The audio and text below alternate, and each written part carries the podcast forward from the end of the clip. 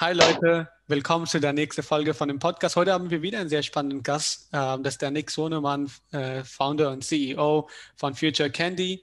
Ähm, ich bin mega gespannt auf die verschiedenen Themen, über die wir uns heute unterhalten werden. Aus der Hinsicht, Nick, vielen Dank für deine Zeit und cool, dass du dabei bist. Ja, hi, vielen Dank für die Einladung.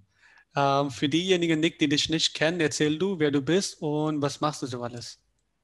Ja, hi, äh, genau, hi in die Runde, äh, liebe Hörer, äh, Zuhörer und Zuhörerinnen. Ich freue mich, euch kennenzulernen und danke, dass du das machst, Faisan. Ähm, ich, ich bin äh, Nick Sonemann, Gründer und Geschäftsführer von Future Candy. Das ist eine Innovationsagentur aus Hamburg. Wir haben ein großes Büro, also größeres Büro in Hamburg. Wir haben dann auch äh, kleineres, äh, kleinere Standorte in Berlin, Zürich und, ein, äh, und in San Francisco. Und, ähm, aber unsere Hauptkunden sitzen alle in der Dachregion. Wir helfen Firmen, Ideen zu entwickeln für die Zukunft. Ähm, und was eine Innovationsagentur alles macht, das können wir wahrscheinlich gleich noch im Podcast ausführlich erklären. Ich bin jetzt, ähm, äh, ich bin jetzt 43 Jahre alt. Ich habe die Firma gegründet mit, also da war ich 35 und war vorher angestellt. Also ich kenne so ein bisschen beide Welten und kann, glaube ich, so ein bisschen was darüber erzählen. Ja, und wie war so der Umstieg von äh, ähm, Angestellten zum Selbstständigsein, zum eigenen Unternehmer? Wie war so der erste Schritt für dich? Naja, also ich habe die Firma gegründet aus einer Gemengelage heraus, glaube ich. Ähm, ich hatte, ich war eher so ein, äh, in der Motivation jemand, der weg von äh, motiviert war und nicht so sehr hinzu. Also ich hatte, ich hatte ein ungefähres Verständnis, dass ich, äh, dass ich was ich machen wollte, aber ich war eher so ein bisschen in so einer Gemengelage, dass ich, äh, wo ich was verändern wollte. Ich war, hatte eine große, sehr hohe Routine in meinem Job ähm, und hatte so ein bisschen da so eine Müdigkeit. Ich hatte zusätzlich allerdings auch noch so paar weitere Gründe. Ähm, also ich hatte mein wirkliches Gefühl, ich hatte so eine Müdigkeit, hatte aber auch das Gefühl, ich kann das ganz gut. Ich glaube, ich könnte das auch einfach selbstständig machen. Das zweite war, ich hatte privat noch keine so richtigen festen äh, Bindungen. Ich hatte keine Familie, keine Kinder, ich hatte kein, äh, auch keine teure Wohnung zu dem Zeitpunkt. Ich hatte eine ganz billige Mietwohnung. Ich hatte sogar verschiedene Bausteine. ich dachte, also wenn man sich selbstständig machen würde, dann jetzt. Ähm, vor allen Dingen, es kam noch hinzu, ich hatte auch Selbstvertrauen, ähm, dass ich dachte, jetzt kann ich mir das irgendwie, äh, jetzt kann ich mir das zutrauen und so. Also es kam so da, da alles zusammen. Und da habe ich gedacht, du, ich gründe jetzt mal und mal gucken, wenn es nicht klappt, dann lasse ich mich wieder anstellen. So war, war das damals vor, vor sieben, acht Jahren. Und natürlich, äh, jetzt geht da kein Weg zurück. Also ich bin total froh, Unternehmer zu sein und, und Geschäftsführer halt auch. Ne? Also du bist, machst, redest ja hier vor allem mit CEOs. Ich glaube, der Unterschied ist, äh, weiß ich nicht genau, wen, wen, du noch alles einlädst immer, aber ich bin ja beides. Ich bin ja Gründer, äh, Gesellschafter und CEO, wenn du so willst, oder Geschäftsführer. Mhm. Ähm, wir waren gerade dabei äh, zu sprechen. Das heißt, der größte, der größte Sprung war oder die, der größte Unterschied, den du heute merkst, sind die Freiheiten, die du gerne für dich dann äh, behalten möchtest und die gegen kein Angestelltenverhältnis tauschen möchtest. Genau. Also ich glaube, wenn du anfängst, dich selbstständig zu machen äh, und dann auch noch Geschäftsführer bist und auch Leute einstellst und so, dann der, der, ich glaube, der Unterschied, der größte Unterschied in, in so einem ist, ist, eher mental zwischen dem Angestelltenverhältnis und dem Selbstständigkeitsverhältnis oder Unternehmerverhältnis ist, äh, ich glaube, der größte Unterschied ist, ist, ist zwischen dem Angestellten äh, und dem Unternehmer ist ein mentaler Unterschied. Das ist am Ende ähm, bist du, musst du irgendwann erkennen, dass wenn du jetzt nicht morgens aufstehst, wenn du jetzt nicht irgendwie was machst, dann passiert hier auch nichts. Und äh, das klingt so banal, aber das ist schon eine ganz, ganz wichtige Erkenntnis. Also, ähm, weil du irgendwie weißt, das ist jetzt echt Verantwortung, die auf dir lastet. Und dieses, dieses Momentum, das dauert ein bisschen. Also, wenn du äh, Angestellter bist und dann wirst du Unternehmer irgendwie, dann dauert das einfach, bis das so in, bei dir im Kopf angekommen ist. Bei mir war das zumindest so. Und ähm, ich glaube, das ist dann immer so ein Verständnis. Ich sage immer so, ich finde das Bild ganz schön, man, man ist so ein bisschen wie Picasso, der vor so einer weißen Leinwand sitzt, der, äh, äh, der muss, der, der kann da ganz was Tolles malen auf dieser, äh, auf dieser weißen Leinwand, aber er muss halt auch was malen. Also du kannst nicht nur vor der weißen Leinwand sitzen ewig. Also du musst halt irgendwann mal, musst du halt auch was draufmalen. Du kannst dann draufmalen, was du willst, aber du musst halt noch malen. Und das ist so, glaube ich, so ein ganz, das ist beschreibt, also du bist zwar frei, aber du willst ja auch du willst ja auch Geld verdienen und so und deshalb musst du irgendwie vorankommen. Und, und äh, diese, diese, diese Verantwortung für dein Leben und das Leben deiner Angestellten zu übernehmen, das ist, das ist etwas, das muss man irgendwie begreifen und darauf muss man auch Lust haben. Verstehe. Also das heißt, so ein Verantwortungsbewusstsein ist da aus der Hinsicht ähm, auch einer der größten Unterschiede, die du dann für dich gemerkt hast. Ähm, wie, wie schnell kam das dann, dass du von ähm, selbstständiger Gründer, einzelner Gründer zu mehreren Mitarbeitern kamst und die auch dann leiten, geleitet hast oder immer noch leitest? Ja, das ging bei mir. Ähm, also mein Geschäftsmodell ist ja, ist ja sozusagen äh, ein Grassroot-Geschäftsmodell, wenn man so will. Ich, ich habe ja ähm, so ein Agenturmodell funktioniert ja häufig ohne Investorenkapital. Das heißt, du baust es auf aus dem Cashflow und wirst langsam größer. Und das äh, ist sozusagen der eine Grund ist natürlich, ich habe einfach ein bisschen gebraucht, um diesen Cashflow zu bekommen. Der zweite Grund ist auch, dass im, in so einem Geschäftsmodell, was ich hatte, ähm, äh, war, hätte ich auch, glaube ich, alleine bleiben können, aber ich habe gemerkt, das fehlt mir einfach. Also ich hatte auch, ähm, ich, du kannst auch Geld verdienen, äh, wenn du so eine ganz kleine Agentur bist, mit einer Person so ungefähr und einer Sekretärin. Ähm, und dann gibst du halt immer so Freiberuflern, die du irgendwie anheierst, anheuerst, äh, gibst, du, gibst du einen Job aber da muss ich sagen, da habe ich dann doch gemerkt, da fehlt mir was, da fehlt Identität, da fehlt mir auch selber eine Struktur. Also ich mag auch gerne ein eigenes im, im Team arbeiten. Und da lag es ja auch nahe, dass ich mir selber Kollegen dazu hole, auch weil ich merke, dadurch werde ich auch persönlich besser. Also wenn ich immer alleine irgendwie da rumsitze oder nur mit so einem eine Art Sekretärin oder so, dann, dann kriege ich nicht mein volles Potenzial auf die Straße. Ich brauche die Reibung, ich brauche die Inspiration auch aus dem eigenen Team. Und ähm, wir hatten halt auch einfach genug zu tun. Also es waren einfach so verschiedene Gründe. Und ähm, ich, ich muss sagen, also ich, ich, ich, ich mag das halt lieber so. Ich kenne das nicht anders, dass man irgendwie auch mit Angestellten zusammenarbeitet.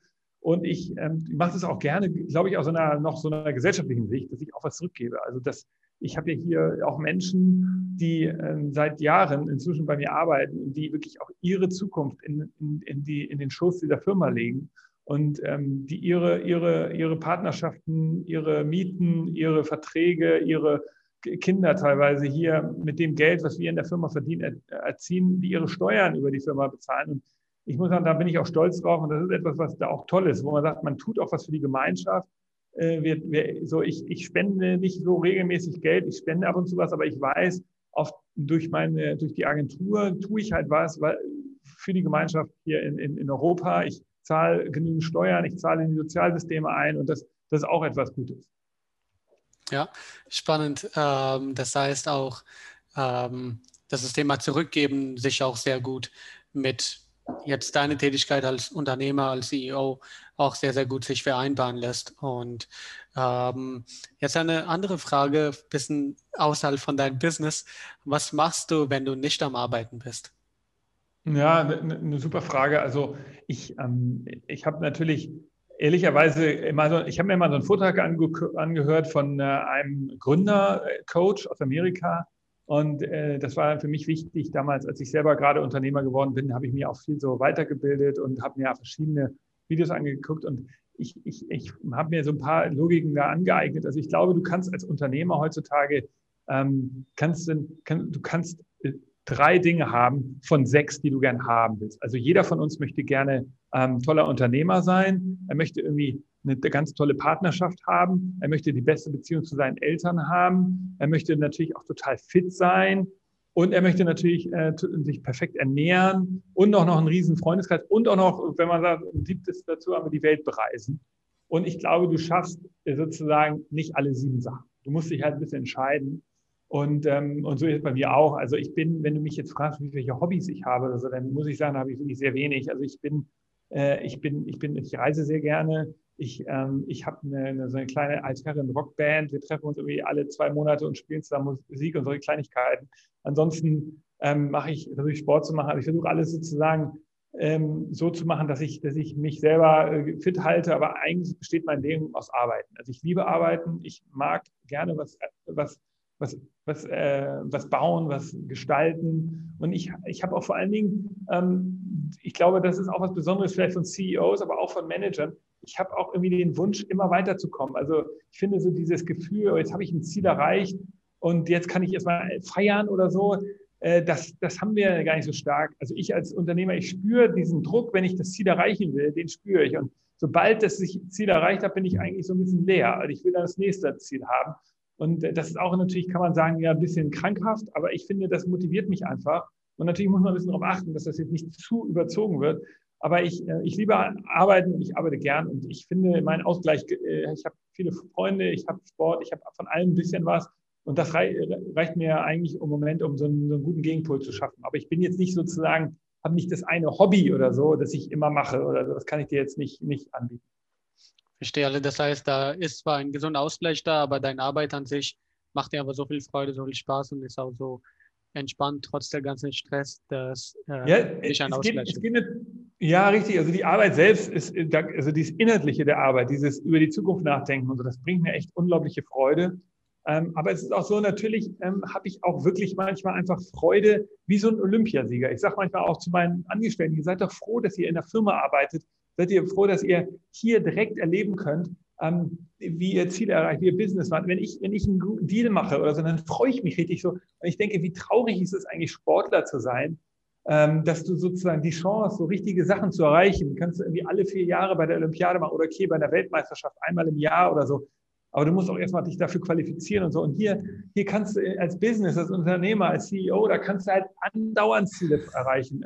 Wenn du sie dir nicht, gut, also richtige Ziele kann man jetzt nicht einmal die Woche erreichen, aber du kannst, kannst halt viel häufiger so eine Erfolgsmeldung haben. Und deshalb, das ist auch das Tolle am Unternehmersein, finde ich, dass du irgendwie nicht immer so diese ewigen Zyklen hast, sondern du kannst das selber gestalten und, und, und bist nicht darauf angewiesen, dass irgendein Sportverband dir irgendwelche Meisterschaften oder sowas äh, äh erlaubt zu haben.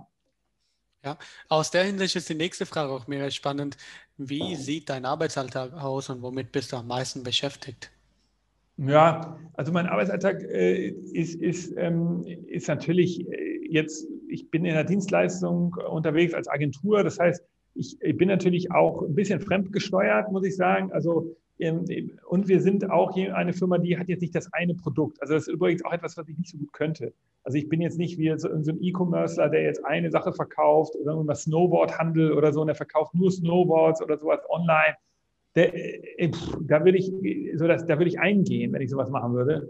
Wir haben, sind halt im Dienstleistungsgewerbe. Das heißt, ich habe morgens äh, habe ich was zu tun mit einem Telco-Unternehmen. Die wollen irgendwie äh, mit mir darüber reden, was könnte man jetzt am Arbeitsplatz der Zukunft machen. Dann Mittags habe ich eine Anfrage vom Automobilkonzern und nachmittags muss ich mich äh, damit auseinandersetzen, was will jetzt eigentlich hier dieses eine Softwareunternehmen äh, machen in Zukunft. Ähm, das ist das, was mich so, äh, was mich besonders an meinem Job äh, so, so, so interessiert, dass ich halt diese Vielseitigkeit habe, dass wir eben, wir arbeiten für zwölf verschiedene Branchen und lernen auch da immer was dazu. Wir sind aber immer Generalisten außerhalb der Branche, aber äh, das ist halt das tolle Inhaltliche. Sonst, was ich so mache, ich meine, es gibt eben natürlich einiges, wo ich wirklich auch, ähm, ich sage mal, einfach so ein, ähm, einfach eine Ressource bin. Das ist auch manchmal hier so bei Teammeetings, da muss ich halt irgendwas abarbeiten, ich muss irgendwelche Mails schreiben, ich muss irgendwie telefonieren und so. Manchmal bin ich aber auch Führungskraft, da muss ich irgendwie Meetings vorbereiten, ich muss ähm, äh, Leute steuern, delegieren. Und äh, manchmal gelingt es mir, das auch nicht so gut hinzubekommen.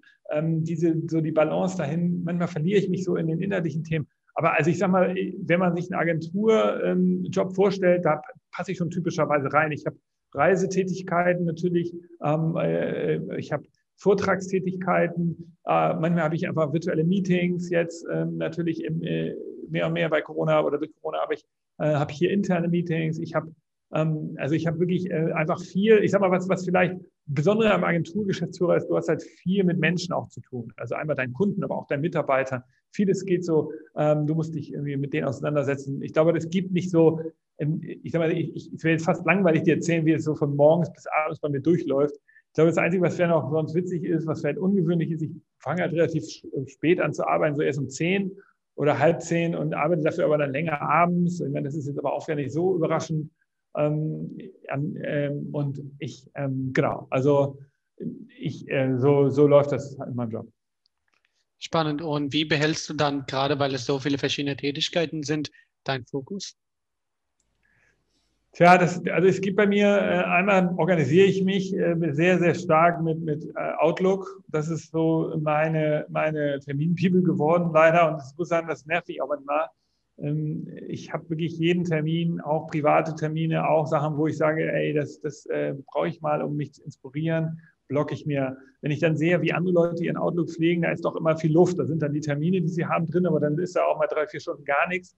und dann ist wieder der nächste Termin. Bei mir ist wirklich so jeder Tag relativ äh, krass durchgeplant ähm, und, und geblockt. Ähm, ich versuche auch mein Team dazu zu kriegen, dass wir die Abstimmungsmeetings mit mir nur auf eine halbe Stunde begrenzen. Also was ich nicht so gerne mag, immer diese ganz langen Meetings, wo ich so anderthalb Stunden dazukomme und dann, dann müssen wir erstmal alles so von Anfang an durchgehen sondern ich erwarte, dass wir sagen, okay, mach eine halbe Stunde mit mir und dann haben die meisten eine halbe Stunde davor noch ein Meeting, wo sie sich dann vorbereiten und dann komme ich rein und bewerte das, was sie da erarbeitet haben.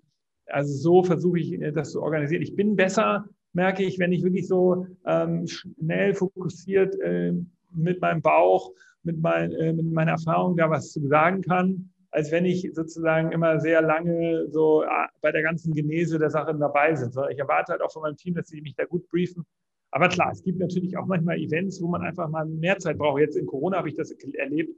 Es gibt einfach viele Sachen, die man jetzt, die wir auch umstellen mussten. Also ganz selbstkritisch haben wir auch vergessen, als Innovationsagentur zu innovieren. Also wir haben tatsächlich einige Sachen, weil das Geschäft so gut lief in den letzten Jahren, haben wir einfach vergessen, mal darüber nachzudenken, können wir nicht die Workshops auch digital machen? Und ähm, wenn ja, wie müssten sie denn dann organisiert sein? Ähm, können wir nicht die Vorträge auch komplett digital halten und so? Und wenn ja, wie müsste der, so eine Didaktik von so einem Vortrag sein? Also viele Sachen haben wir, äh, wir bei uns war das Geschäft häufig so, dass wir irgendwie ins Flugzeug uns gesetzt haben und wohin geflogen sind und so. Und da haben wir jetzt schon gemerkt, das ging jetzt natürlich nicht mehr, jetzt, wie, wie müssen wir das jetzt umstellen? Also es waren auch viele Sachen, wo wir selber mal innovativ werden mussten, uns intern abstimmen mussten. Und das haben wir ähm, ganz gut hinbekommen. Und da muss man sich auch wirklich ehrlicherweise auch mal länger zusammensitzen. Da kannst du dich nicht immer so lange, nicht immer so abstimmen. Aber ja, ansonsten ähm, so, so arbeite ich, so organisiere ich mich ich, ich muss zum Beispiel sagen, ich ähm, bin auch so, dass ich ähm, stark auf meine körperliche Energie achte. Also wenn ich zum Beispiel mal, ähm, äh, wenn ich, wenn ich, ich weiß zum Beispiel so, vormittags bin ich besser, da bin ich kreativer, da habe ich mehr Energie und äh, nachmittags bin ich so, bin ich einfach ein bisschen müder. So, das, oder ähm, es gibt manchmal so Phasen, da merke ich selber, da habe ich so ein krassen Energieschub und dann kann ich einfach krass was wegarbeiten. Dann, dann lösche ich Termine, sage ich sie ab, weil ich merke, mein Nachmittag Power ist ziemlich stark. Dann sage ich, darauf können wir das auch übermorgen verschieben. Also ich bin auch so, dass ich sehr stark so in mich reinhöre, meine, meine, meine individuelle Energie ein bisschen abschätze. Und, ähm, und das, das, äh, darauf achte ich auch, weil ich glaube, das ist im Agenturgeschäft noch was anderes als in so einem Tech, klassischen Tech-Business oder wo du so harte Produkte hast, die du irgendwie loswerden musst. Bei uns geht es ja viel um Kreativität und um, um ähm, Ideen und da, da, muss man eben so ein bisschen auch auf seinen Geisteszustand und seine Energie hören und das versuche ich und versuche ich auch mit meinem Team so zu machen. Ähm, du, hast ja, du hast ja öfters das Wort innovativ, kreativ sein auch ähm, verwendet. Das heißt, um so ein Unternehmen zu leiten, sollte man in der Regel auch selber kreativ sein. Ähm, es gibt ja ein, ein, verschiedene Zitate, also ähm, auf der einen Seite, die für Innovation sind, auf der anderen Seite sagen manchmal, never change the running system. Ähm, wie ist das in deinem Alltag so ein bisschen vereinbar? Wie gehst du mit dieser widersprüchlichen Sachen um? Never change the running system. Auf der anderen Seite, man braucht immer Innovation, um voranzukommen. Naja, also Future Candy ist eine Innovationsagentur. Unser, also wir glauben, dass, ähm, dass im Moment in Europa äh, ein Strukturwandel bevorsteht. Ähm, das heißt, wir hatten sowas in Europa schon mal in den 70er, 80er Jahren. Da ist innerhalb von 15 Jahren ist die Bergbauindustrie verschwunden, der gesamte Bergbau, die, der Schiffbau, die Textilindustrie ist verschwunden. Ähm, Teilindustrien wie Schriftsetzer im Printbereich sind verschwunden. Ähm, es ist also äh, extrem viel passiert in 15 Jahren damals und das Gleiche, glaube ich, passiert jetzt. Wir sehen das an Corona, wurde hundertmal schon besprochen, ist das alles beschleunigt worden.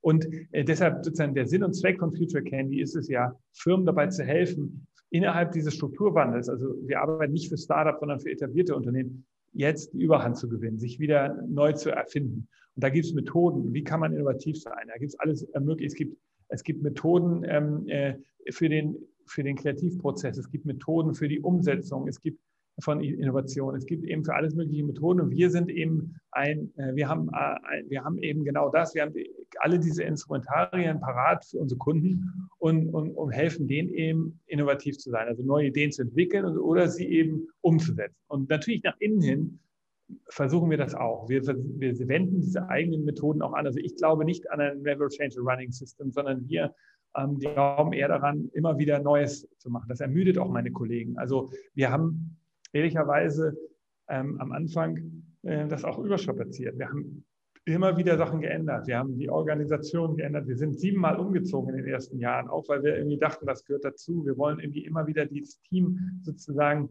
äh, on the go halten. Wir hatten einfach auch ähm, und, äh, äh, äh, und so weiter. Wir haben auch äh, immer gedacht, okay, das gehört alles dazu. Wir müssen so eine Firma sein, die sich immer wieder neu erfindet.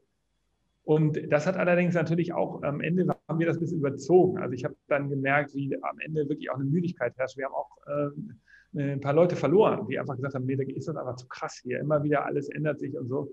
Also ähm, da geht es natürlich auch darum, die Balance dann zu finden, wie bei allem im Leben. Aber ähm, ich, ich, glaube nicht an Never Change Running System, sondern ich glaube daran, wir müssen extrem viel uns neu erfinden. Und das ist echt etwas, was jetzt nicht nur ich als Innovationsunternehmer sage, sondern mein Wunsch ist wirklich, dass das auch die Unternehmen da draußen machen.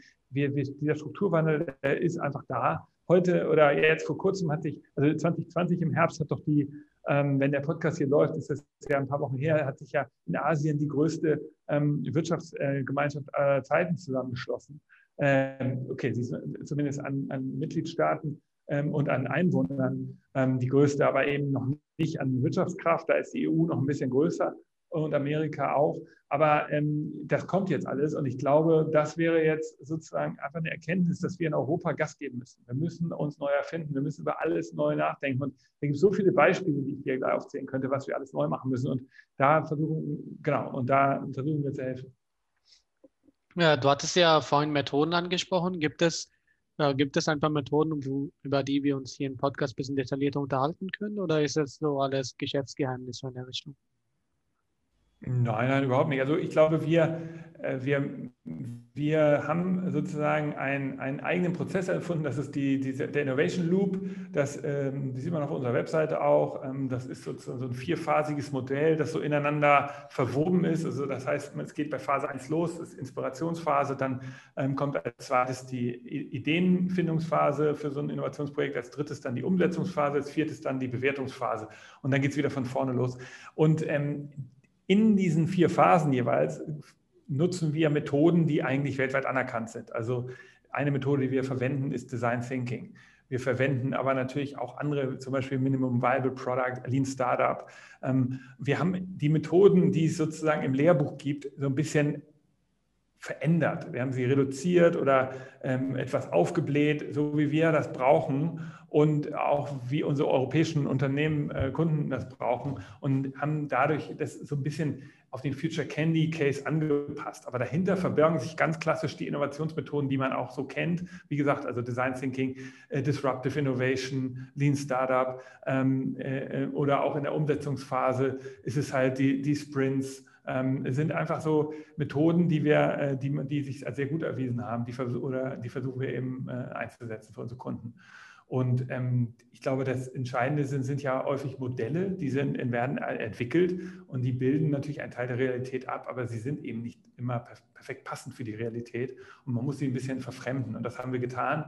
Und ähm, das tun wir auch übrigens immer noch mal etwas im Prozess. Also wenn ein Kunde jetzt sagt, du, wir sind hier in eine äh, im Gesundheitswesen und wir wollen uns gerade da und damit beschäftigen und das und das ist wichtig, dann müssen wir ja die Methoden immer am Ende nochmal etwas anpassen auf, den, auf das finale Projekt.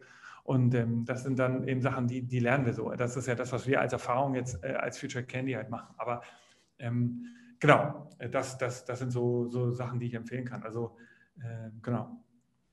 Ähm, spannend. Jetzt eine Frage, die ich immer sehr gerne stelle. Ähm, was waren deine lehrreichsten Fehler als CEO?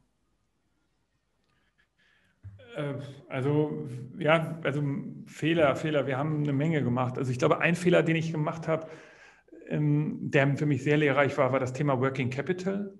Ähm, also wie, ähm, ich behaupte auch, dass das ganz viele Unternehmer und CEOs nicht so parat haben, wie wichtig dieses Thema ist. Also dass du, ähm, äh, klassischer Fall, du hast die Möglichkeit, ein Projekt zu bekommen. Sagen wir mal, ähm, großer, ähm, großer, was ich, Automobilhersteller sagt, ja, hier eine Viertelmillion, wir brauchen so ein Projekt.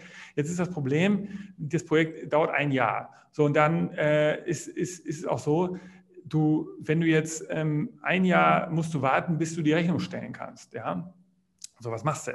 Ähm, viele kleinere Agenturen stellen sich dann so ein bisschen an und sagen, ja, äh, da müssen wir uns aber vorher was bezahlen oder das geht aber nicht und äh, so können wir das nicht machen. Und ähm, verzetteln sich da ähm, und im Endeffekt musst du halt lernen, vorzufinanzieren. Oder auch alleine schon, wenn du die Rechnung stellst für eine Viertelmillion, da zahlst du mal eben äh, 40.000 Euro Mehrwertsteuer, musst du mal kurz abbezahlen oder so, 40 äh, oder mehr. Und, und ähm, je nachdem, äh, und, und das ist genau das Problem, dass du am Ende äh, diese 40.000 musst du ja auch erstmal vorfinanzieren. Und das sind halt alles so Sachen, die, die glaube ich, die habe ich am Anfang auch falsch gemacht. Ich habe so ganz klar mich dann irgendwie, ja, aber dann müssen wir uns das doch vorher bezahlen, das können wir gar nicht machen und so. Und das, so ist halt die echte Welt nicht. Also man muss halt als Unternehmen sehr gut Working Capital beherrschen. Eine zweite Sache, die ich falsch gemacht habe, ist, glaube ich, ich habe manch, ich, ich habe es nicht so gut hinbekommen. Das Problem eines Geschäftsführers und auch ähm, Gründers gleichzeitig ist ja so ein bisschen dieses Distanz- und Nähe-Ding hinzubekommen. Also äh, wie bist du irgendwie ein Teammitglied, ähm, wo du auf der einen Seite der Vorgesetzte bist, aber wie bist du auch trotzdem irgendwie ein Kumpel, ähm, damit die Leute auch nicht jetzt nur so Respekt vor dir haben, sondern dich auch wirklich schätzen als Kollegen. Und ich finde das schwierig. Also ich habe dann häufig, ähm, war ich zu kumpelhaft oder so und dadurch habe ich dann ein bisschen so den Respekt verloren. Äh, und das habe ich bis heute noch nicht richtig gelöst, sage ich ehrlich. Eine andere Sache, die ich, die ich auch nicht gut hinbekommen habe, ist, ich neige dazu, mich so ein bisschen zu verzetteln. Also was ein Problem ist von Unternehmern wie mir, die halten so ein, ähm, ich sage mal so, die, wir sind ja so ein, so ein bisschen, wenn man es äh, negativ ausdrückt, haben wir ja auch, äh, zumindest in der Vergangenheit, hatten wir so einen Charakter des Bauchladens. Also du hast bei uns angerufen, hast gesagt, ja, ich würde gerne was zum Thema Innovation und irgendwie haben wir dann so, ja, das können wir auch noch. Jetzt, es hat sich jetzt ein bisschen geändert, muss man sagen, auch aus Erfahrung, aber ähm, dass, dass sozusagen, wie, es gibt Unternehmer, die du vielleicht, oder auch CEOs, die würden dir sagen, ja, also wir machen immer ganz klar eine Sache. Und das ist, wir fokussieren uns ganz extrem. Und wenn etwas, äh, eine Anfrage kommt, die nicht genau das ist, dann sagen wir es ab. Und ähm, ich habe halt nie an diese Logik geglaubt. Ich habe immer gesagt, ja, das ist irgendwie Quatsch, weil ähm, was ist, wenn dein Fokus zu eng ist und am Ende liegst du falsch und das braucht überhaupt niemand? Äh, wir haben gesagt, wir lernen mit der Industrie, wir haben relativ weiten Fokus und wer, was auch immer dann rankommt, das bearbeiten wir. Das ist auch eine gute Idee, aber es ist im Nachhinein natürlich auch echt, teilweise haben wir uns verzettelt, teilweise hatten wir Projekte, wo wir dann ähm, nicht die Qualität geliefert haben und so weiter. Also das sind so, ich weiß nicht, ob es so richtige große Fehler waren. Und, ähm, und äh, ähm, genau, und ansonsten äh, ich glaube, war dann auch eine Frage ist natürlich ähm, immer so dieses Thema intern ähm, Mitarbeiterschwingung mit aufzunehmen. Das fällt mir auch schwer manchmal. Also das bin ich jetzt besser drin geworden. Dass, deshalb, ich bin manchmal ganz überrascht gewesen, wenn ich eine Kündigung bekommen habe oder so, wo ich denke, so krass. Und dann war aber irgendwie, kam mir dann so über die Wochen zu Ohren, dass da äh, schon lange äh, das irgendwie klar war und so und denke so, huh, habe ich jetzt überhaupt nicht mitbekommen. Ich weiß nicht, ob das so ein schlimmer Fehler ist, aber das sind so Sachen, die, ähm, die mir, die so, ja, die man halt irgendwie besser machen könnte, würde ich mal sagen.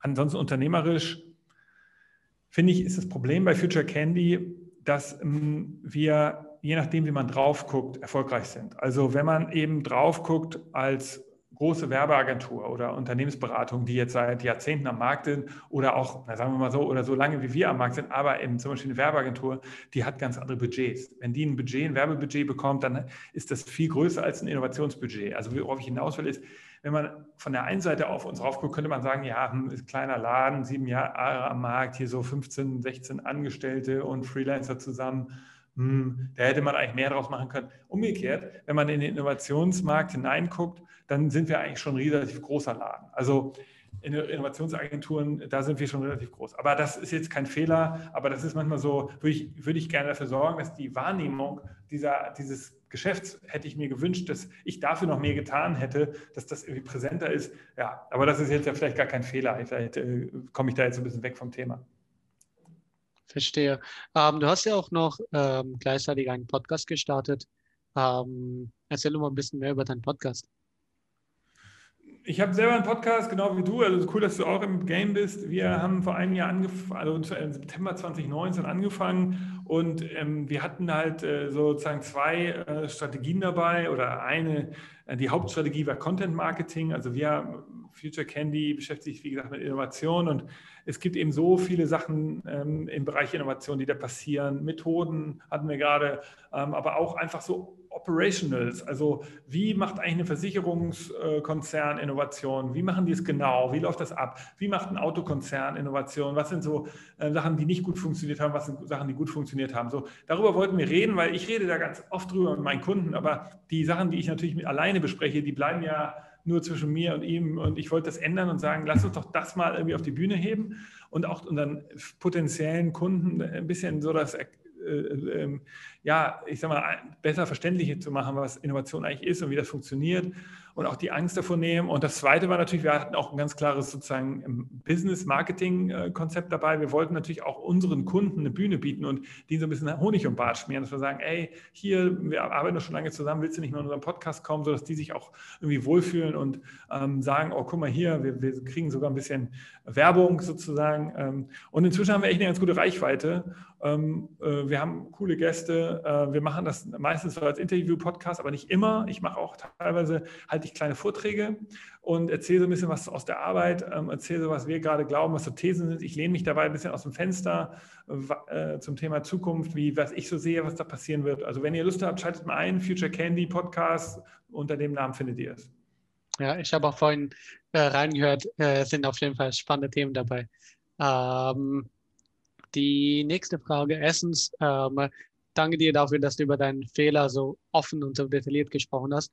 Ich glaube, das bietet auch für viele andere CEOs, die entweder vielleicht in diesem Bereich arbeiten, da in diesem Bereich sich überlegen, vielleicht was aufzubauen oder in einem ähnlichen Kontext arbeiten, dass sie daraus sehr vieles für sich mitnehmen können und auch gleichzeitig dabei reflektieren können, hey, ist es vielleicht bei mir auch so der Fall? Sollte ich da auch vielleicht mal was ändern? Oder ähm, ähm, so, deshalb vielen Dank dafür, dass du so offen über deinen Fehler gesprochen hast. Ja, also am Ende, ich finde, es gibt ja auch in Deutschland jetzt so eine Kultur des, ähm, äh, der, man sagt ja immer, es, gibt hier so eine schlechte Fehlerkultur. Und ich finde, es ist auch so, das beobachte ich auch, dass Leute nicht gerne darüber reden. Und das ist auch irgendwie auch, auch äh, einem zuwider ist, mal so Daten dazu zu erfassen. Also wenn du, ich habe neulich mit so einem Professor geredet, der sich mit gescheiterten Innovationen befasst, äh, befasst also mit so einem Projekt wie dem Transrapid. Und ähm, es ist einfach sehr schwer, an Daten zu kommen von gescheiterten Innovationen. Und ähm, er hat dann auch gesagt, und das teile ich, ähm, dass zum Beispiel auch diese Fehlerkultur, die jetzt angeblich soll die ja besser geworden sein in Deutschland, dass man also äh, so Fuck-Up-Nights hat oder so, wo man sagt, komm, da tun wir uns mal zusammen und wir reden mal über Sachen, die nicht gut laufen ich finde, ehrlicherweise ist meine Beobachtung eher so ein Kokettieren dann mit, mit Fehlern. Also so ein bisschen war das, ich hoffe bei mir jetzt nicht so zu sehen, weil ehrlicherweise ähm, wollte ich das nicht. Also kokettieren heißt für mich, dass einer sagt, ja, also wir hatten Riesenprobleme mit dem und dem Ding, aber dann haben wir das gemacht und jetzt sind wir super erfolgreich. Und das ist für mich kokettieren und das hilft eigentlich auch niemandem, der, der darüber, äh, das, der sich das anhört. Also wenn ich in der Fuck-Up-Night sitze und dann ähm, erzählen mir Leute, ja, wir hatten irgendwie Probleme am Anfang und jetzt läuft super, da, das ist irgendwie sinnlos. Also ich finde ein Scheitern oder ein, ein wirkliches Problem zu erkennen, äh, äh wo man sagt, das, das haben wir nicht gut gemacht, so, ohne dass man immer dieses da hinten raus sich doch als Hero dazu, da, da, darstellen möchte, dann äh, das wäre, glaube ich, gut ja. für uns. Was ich gleichzeitig auch mag, wenn CEOs über deren äh, Fehler reden und gleichzeitig einen Schritt für Schritt Vorgehensweise sagen, was sie Schritt für Schritt genau gemacht haben, um diesen Problem genau zu lösen und wozu es heute gebracht hat. Nicht so in einer Art und Weise, wie du das vorhin genannt hast, ja, sich als Hero darzustellen, sondern ganz sachlich, hey, das war unser Problem, ja, das war mein Fehler, dann habe ich das gemacht, das hat zu Schritt zwei geführt, das hat zu Schritt drei geführt, das hat wiederum zu Schritt vier geführt und das war im Endeffekt das Ergebnis, was wir uns gewünscht haben. Und jetzt möchte ja, ich, ich ja, anders ich, machen. Ja? Ich, jetzt, wenn du das so sagst, ich kann ja ein Beispiel mal so durchgehen, was auch intern noch passiert ist, habe ich vergessen aufzuzählen. Also wir haben als äh, Agentur, äh, es ist ja so, du bist sehr kundenorientiert und wenn du anfängst, dann ist eigentlich alles egal. Hauptsache deine Kunden sind zufrieden. Und ähm, ich hatte das ja schon ein bisschen so durchblicken lassen, dass ich manchmal nicht so ähm, mitbekommen habe, wie so Strömungen im Team sind, wie die sich so verhalten und was sie so wünschen und dass ich auch nicht auf alles eingehen kann, weil natürlich am Ende ist erstmal wichtig, dass der Kunde zufrieden ist. Und äh, das habe ich so fünf, sechs Jahre gemacht und irgendwie habe ich, äh, habe ich gemerkt, das Fundament der Firma Future Candy war immer noch wie so ein Startup. Vieles war in Excel-Tabellen gespeichert. Wir hatten eigentlich keinen richtigen Workflow Workflows. Und ich habe das immer so ein bisschen abgetan, weil ich gesagt habe, ja, Hauptsache erstmal jetzt müssen wir die Kunden gewinnen, wir müssen erstmal die Kunden zufriedenstellen. Und ich habe mir dann äh, tatsächlich so einen Freund reingeholt, der auch Unternehmer ist, der, der heute noch im Unternehmen hängt, der jetzt mein, mein Co-Geschäftsführer geworden ist und der hat damals angefangen genau damit. Also er hat gesagt, ey Nick, so geht's nicht. Wir können nicht immer wir können nicht weiter wachsen, ohne mal das Fundament zu legen. Du hast immer noch Startup-Strukturen. Und der hat dann so ein Ding gemacht, das fand ich ganz interessant, vielleicht auch ein kleines Learning für deine Hörer. Ähm, er hat eine sogenannte Nerv- und Hakliste gemacht. Äh, für sozusagen äh, für, die, für, für alle Mitarbeiter. Es war anonym, also er, es lief über ihn und ähm, ähm, ich wusste am Ende nicht, wer dahinter gesteckt hat. Jeder Mitarbeiter hat eine Liste gemacht, wo er reinschreiben musste, was nervt und was hakt. Also was nervt ihn persönlich und was hakt äh, sozusagen an den Prozessen. Und wirklich, äh, die hatten dafür alle Zeit der Welt. Ich glaube, es ging sechs Wochen dieser Prozess, bis wir das erstmal alles gesammelt hatten. Und da war wirklich alles Mögliche drin. Also einige haben geredet davon, dass sie, äh, ich finde das Stadtviertel hier doof, ähm, wo wir unser Büro haben. Und andere haben natürlich ganz, und es ging unter bis ja, ich habe das Gefühl mit Nick, also im Geschäftsführer kann ich nicht immer das und das besprechen und so weiter. Es war also wirklich sehr detailliert. Und das war hilfreich, weil wir dadurch mal wirklich transparent ins Team reinbekommen, was bei so einem Dienstleistungsunternehmen häufig eben, habe ich ja erzählt, weil du dich sehr an deinen Kunden orientierst, eben äh, schnell mal auf der Strecke bleibt. Und das hat am Ende super geholfen, weil wir die Themen, wir haben das dann über alle Mitarbeiter geclustert, also wir haben dann geguckt, was passiert in einem Themenbereich, und dann haben wir das Stück für Stück abgearbeitet. Wir haben dann ein Jahr uns Zeit gegeben und haben dann wirklich angefangen, okay, wir brauchen jetzt erstmal hier eine bessere sozusagen Infrastruktur im Büro für Kaffee und für sowas. Küche, Kühlschrank, Eisschrank, äh, Tupperware, Besteck. Also wir hatten da irgendwie nicht genug, wir haben das auch nicht genug. So ganz einfaches, ganz einfache so, so so, ich sag mal, so Office-Supply-Sachen haben wir einfach, hatte ich nicht auf dem Schirm, haben wir gemacht. War sofort ein Riesen-Benefit für die Kollegen. Das nächste war dann, wir haben Meeting-Struktur verändert. Dann das nächste war dann, wir haben äh, Software-Tools angepasst und, und neu dazugeholt. Also ähm, das war ein ganz guter Prozess. Also so ein Nerv- und Haken-Prozess, anonym. Äh, vielleicht kann man das ähm, hinbekommen, dann öffnen sich Mitarbeiter eher, weil sie nicht das Gefühl haben, dass man irgendwie dann Ärger bekommt. War, war super. Spannend. Ähm, mega, mega cool. Ja, das werde ich auf jeden Fall klein schneiden und auf LinkedIn veröffentlichen. ähm, gehen wir mal auf die nächste Frage. Ähm, was ist die Herausforderung beim Leiden von einem Unternehmen in deiner Branche und gerade in deinem Business? Ähm, okay, also ich glaube, da gibt es mehrere Antworten drauf. Die erste wäre, ich glaube, die grundsätzliche Herausforderung ist es, ähm, ganz konkret beim, in meiner Branche, dieses Innovationsagenturenmarkt, der ist noch sehr neu und du musst, wir, du baust also ein Unternehmen auf und du baust eine Branche auf, ist, ist sozusagen meine These. Ich glaube ja, es ist ja eine große, ist ja im Endeffekt ist es ja, ist es ja eine große These von mir insgesamt, dass ich überhaupt glaube, dass hier sich ein neuer Dienstleistungsmarkt auftut dass also in, in, in, den nächsten 20, 30 Jahren ganz normal ist für Unternehmen, dass sie sagen, ich habe meine Werbeagentur, ich habe meine Mediaagentur, ich habe meine Social Media Agentur und ich habe meine Unternehmensberatung und ich habe hier meine Innovationsagentur.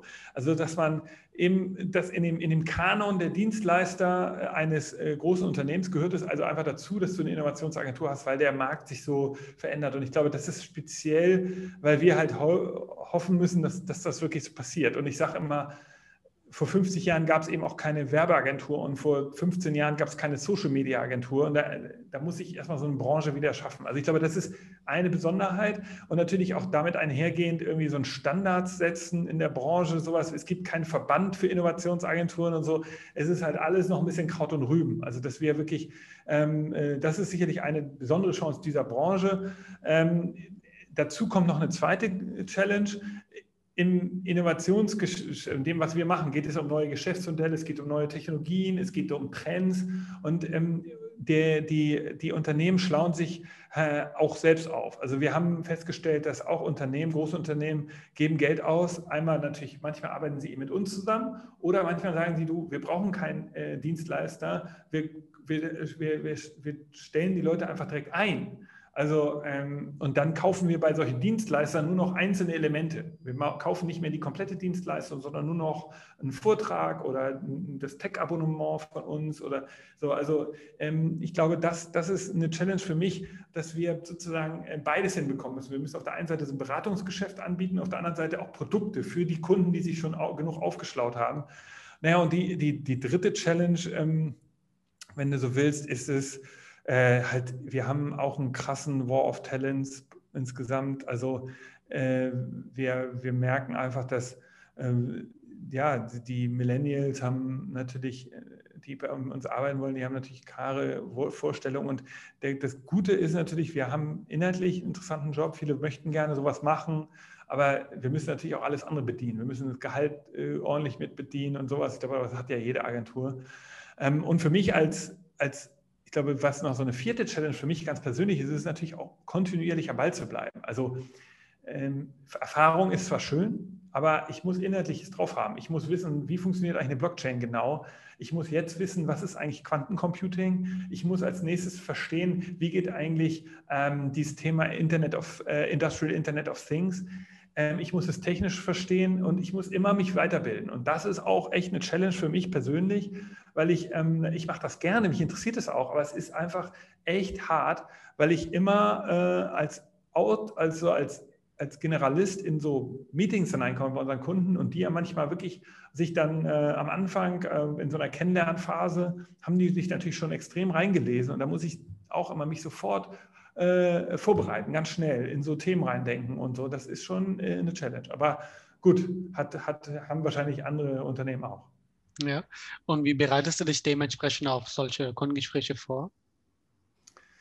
Naja, ich habe, also erstens habe ich hier jetzt ähm, so ein kleines Team mir aufgebaut. Das, äh, also wir haben immer so ein ähm, Nachwuchsprogramm bei uns, äh, so ein Trainee-Programm, wo das dazugehört. Also die, die Kollegen, die sowas machen, die müssen sehr, sehr stark sich inhaltlich auseinandersetzen und sofort nach so einem Pareto-Prinzip arbeiten. Also wenn ich jetzt sage, ja, wir haben jetzt hier einen Kunden irgendwie aus dem Retail-Geschäft, die, die beschäftigen sich gerade mit New Work. Da müssen wir eigentlich genau verstehen, was passiert eigentlich, sind die neuen Trends im Retail so ungefähr, was sind die Trends im New Work-Bereich und dann äh, Pareto-Prinzip heißt ja 80-20. Also wir müssen zumindest 80 Prozent der aktuellen Situation verstanden haben und, ähm, und da sofort auch eine Meinung zu haben. Das ist sozusagen mein Anspruch, dass ich dann immer mit so einer, in so ein Kundengespräch reingehe, mit so einer allerersten Meinung, wo ich mich aus dem, aus dem Fenster lehne, wo ich sage, ja, ich beobachte ja in Ihrer Branche den und den Trend, in dem Zusammenhang mit der Technologie hier zum Beispiel oder mit, ähm, und meine Meinung wäre das und das dazu. Und ähm, und da, das ist dann wichtig. Und manchmal funktioniert das, dass Kunden sagen, oh, das finde ich gut, das haben sie recht. Oder sie sagen halt, ja, nee, das passt dann nicht. Das ist dann so natürlich auch Risiko. Aber das ist so, was wir versuchen. Ja. Ähm, mega, mega spannend. Wir nähern uns auch dementsprechend langsam so die Ende zu. Ähm, Unternehmenskultur und Führungsstil. Ähm, wie wichtig ist das in der Innovationsbranche und ähm, wie wichtig empfindest du das persönlich? Also ich glaube, das ist äh, jetzt unabhängig von meinem Unternehmen und meiner Branche wichtig. Äh, der Führungsstil ändert sich gerade krass. Ich habe ja gesagt, wenn man das mal jetzt so ein bisschen historisch einordnet, dieser Strukturwandel kommt. Wir in Europa sind jetzt gefragt, alle Branchen, alle Unternehmen müssen neue, coole Produkte bauen. Die Wertschöpfung wird sich komplett verändern. Wir müssen nachhaltige Produkte bauen. Wir müssen, dürfen, müssen weniger Strom verbrauchen. Wir müssen darauf achten, dass wir weniger, ähm, äh, dass wir trotzdem natürlich intelligente, digitale, sinnvolle äh, Produkte bauen in einer sinnvollen wirtschaftlichen, mit in sinnvollen wirtschaftlichen Rahmenbedingungen und Geschäftsmodellen. Und da brauchen wir natürlich eine, eine Workforce, die frei ist von irgendwelchen ähm, nervigen Prozessen. Und umgekehrt ist das genau das, was auch der, die Führer, die, die Leader, äh, das Leadership jetzt braucht. Also wir müssen ein Leadership haben, die Inspiratoren sind, die äh, visionären Geist haben, die Leute antreiben, die inspirieren, die, die äh, motivieren, aber die eben nicht jetzt einfach nur delegieren oder die einfach nur Sachen, so Management of, äh, of Objectives, irgendwie Ziele vorgeben, sondern es geht um einen ganz anderen Anspruch der Führung, also ganzheitlicher. Du musst zum Beispiel ein konkretes kleines Beispiel in so einer ähm, neuen Arbeitswelt, wie wir sie jetzt erlebt haben mit Videoconferencing und so, da muss man ähm, ganz anders arbeiten als in so einer normalen äh, Konferenzraum, alle treffen sich Welt, weil ähm, wenn alle, zum Beispiel, äh, wenn ich, ich muss die Leute ähm, ansprechen persönlich, ich muss jeden Einzelnen durchgehen, Hi-Fi sagen, wie geht es dir heute? Und wenn ich dann weiß, zum Beispiel, sagen wir mal, du wohnst mit vier kleinen Kindern zusammen, dann muss ich, äh, bist du vielleicht völlig aufgerieben, weil du im Homeoffice sitzt jetzt gerade, dann muss ich dich anders ansprechen, ich muss auf deine Bedürfnisse eingehen, dann muss ich dir anbieten, du pass auf, ich habe hier ein Hotel für dich reserviert, da kannst du tagsüber arbeiten das erwartet eine Führung, ist, muss eine Führungskraft heute machen. Sie muss vielmehr auch menschliche Kompetenzen haben. Oder, oder vielleicht sagt man, oh Faisal, du bist doch Single, du sitzt jetzt zu Hause, hast irgendwie hier Lockdown, äh, war doch jetzt gerade, du kannst irgendwie, ähm, du kannst nicht raus. Ich, ich habe eine Idee, wir machen für dich mal ein Programm oder so. Also glaube, das, äh, das ist jetzt natürlich in Corona-Zeiten wichtig gewesen, aber das wird bleiben. Also wir müssen auf einzelne Bedürfnisse eingehen, die Leute stärken, stärken, ja, und sie rausnehmen aus, aus ihren, äh, aus ihren äh, Problemsituationen, ihnen helfen, immer wieder durch Coaching, durch Motivation. Und das sind Sachen, die, die müssen Führungskräfte natürlich lernen, weil ich behaupte, dass ein Problem, das Führungskräfte haben und das ich auch versuche zu vermeiden, ist dieses leise treten. Immer leise treten, immer bloß so, ja, das müssen wir ja alles erstmal besprechen. Es darf nicht an die Öffentlichkeit. Und äh, bevor ich das jetzt hier im Team sage, muss ich das erstmal abklären. Immer dieses, das ist so eine typische deutsche Tugend, die ich überhaupt nicht mag. Immer leise treten, leise treten, leise treten. Bloß nicht mal aus dem Fenster lehnen. Ich versuche das Persönlichkeit halt zu ändern. Ich versuche meinen Mitarbeiter zu inspirieren. Ich versuche immer irgendwie eine These zu haben. Ich, ich bin auch ähm, selbstkritisch und sage, oh, da lache ich daneben. Das glaube ich nicht. Also ich glaube, das, das ist, das, so, das ist, so versuche ich, so Führungskraft zu sein. Was mir natürlich, ähm, was sicherlich immer ein bisschen so ein schwieriges Ding ist, so wie schafft man es, so diese Distanz und Nähe hinzubekommen, dass du halt auf der einen Seite Inspirator bist, auf der anderen Seite doch irgendwie natürlich eine Führungskraft, die auch mal hart durchgreifen kann. Aber ähm, äh, am Ende ist, darum geht es nicht. Die paar Male, wo man wirklich mal hart durchgreifen muss, die ist, die ist, ist super gering. Also ich glaube, wichtig ist für eine Führungskraft von morgen und auch für mich Inspirator zu sein, ähm, irgendwie so, ein, so, ein, ja, so, so, eine, Vaterfigur, wenn du so willst, die Leute inspiriert, die, die sie, an der sie sich äh, orientieren, auch mal abarbeiten können, dass sie sagen, oh, das fand ich scheiße, was du das gemacht hast. Egal, deine These finde ich doof, aber Hauptsache, du bist irgendwie eine Präsenz in dem Leben der Leute. Ähm, und die, die ganzen Aufgabengebiete sind ja von deine Aufgabengebiete und die Gebiete deiner Team sind ja komplett unterschiedlich, sind ja auch komplett anders. Ähm, wie meinst du da damit genau als Inspiration dazustehen, wenn die Aufgabengebiete und allgemein die Bereiche sich so stark unterscheiden? Naja, also, äh, also ich, ich glaube, du, ich kann sie zum Beispiel dazu inspirieren, dass sie sich auch bei Kunden trauen, meine Meinung zu äußern, dass sie ähm, auch, dass sie sehen, wo das Unternehmen hingeht. Also wenn ich sage, wir leben in diesem Strukturwandel und Future Candy wird in fünf bis zehn Jahren, werden wir das schaffen. Ähm, äh, Apple hat 25 Jahre gebraucht, bis sie, ähm, bis sie, äh, bis sie äh, äh, ich glaube, bis sie eine Milliarde Umsatz gemacht haben oder eine Million Umsatz gemacht haben. Also ich meine, die haben einfach auch, die waren 25 Jahre lang Startups. Also ich meine, man muss einfach mal wissen, äh, das dauert halt alles extrem lange. Äh, sorry, bis sie 100 Millionen Euro Umsatz gemacht haben. Aber ähm, es dauert halt einfach lange, bis man wirklich in so, in so in, in, bis man sich etabliert hat, bis man seine Prozesse hat. Dass ich, ich muss die Leute bei der Stange halten, jetzt auch in wirtschaftlich unsicheren Zeiten. Und am Ende ist es auch das, was ich denen auch mitgebe. Ich sage denen, also, ey, lieber Kollege, du bist doch eigentlich der Kundenansprechpartner. Du hast doch viel mehr Ahnung als ich ähm, in, in dem Projekt selbst. Ähm, ähm, ich würde bei dem Projekt die und die drei Sachen machen, aber du musst auch bewerten, ob du glaubst, dass die drei Sachen sinnvoll sind. Vielleicht ähm, inspirieren dich die drei Sachen ähm, und helfen dir und ähm, sonst löscht zwei von denen und nimm nur eine. Also, also ich, ich versuche denen auch sozusagen selbst Eigenverantwortung beizubringen. Äh, spannend, äh, mega, mega cool. Das war, das war ähm, eine sehr detaillierte und coole Antwort. Das hat mir sehr gut gefallen. Ähm, die letzte Frage, die ich an dir habe, ja, ähm, ist, die Fragen stelle ich mir gerne, weil ich da so unterschiedliche Antworten bekomme. ähm, ich habe dir jetzt einige Fragen gestellt, aber welche Fragen hätte ich dir stellen sollen, die ich dir bisher nicht gestellt habe?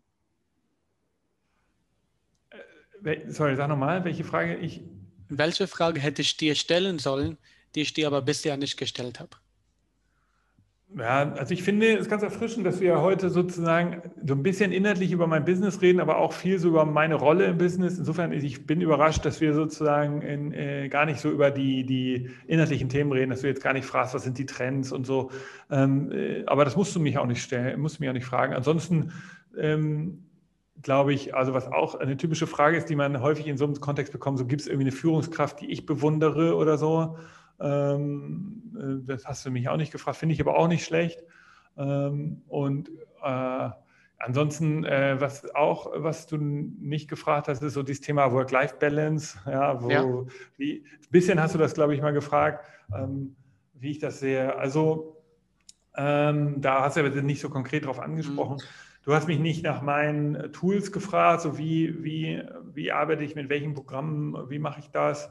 Ähm, ein bisschen hattest du das, glaube ich, drin. Also so, das waren so Fragen, die ich jetzt vielleicht noch gefragt hätte. Aber ich glaube, ansonsten ähm, finde ich, äh, noch die Frage so, was, was auch interessant wäre, wo, was ich mir in deinem Podcast mir gerne anhören würde, wie das eigentlich ist, als angestellter CEO zu, äh, zu, zu leben oder zu arbeiten. So, wenn du ja. dann die Gesellschafter hast und denen dann Verantwortung äh, gegenüber hast, das ist sicherlich nochmal eine Sache, die würde mich wiederum interessieren, von anderen ja. Leuten zu hören, die in deinem Podcast sind. Ja, das ist, das ist tatsächlich mega spannend. Da sind äh, sehr viele unterschiedliche äh, Vorgehensweisen auch tatsächlich gegeben. Das macht mega viel Spaß. Okay, dann stelle ich dir, dir eine Frage, weil wir haben jetzt nicht so viel Zeit übrig, aber ich stelle dir eine Frage. Welche Tools ähm, verwendest du dann in der Regel, um so eine Innovation bei einem Firma richtig voranzutreiben?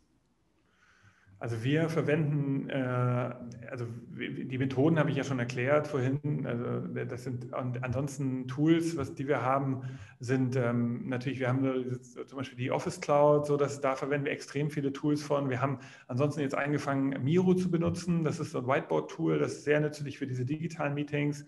Äh, wir haben äh, für, für unsere Kundenprojekte und internen Projekte haben wir ein ähm, Tool, das heißt A-Work. Das ist so ein Agentur-Projektmanagement-Tool aus Hamburg.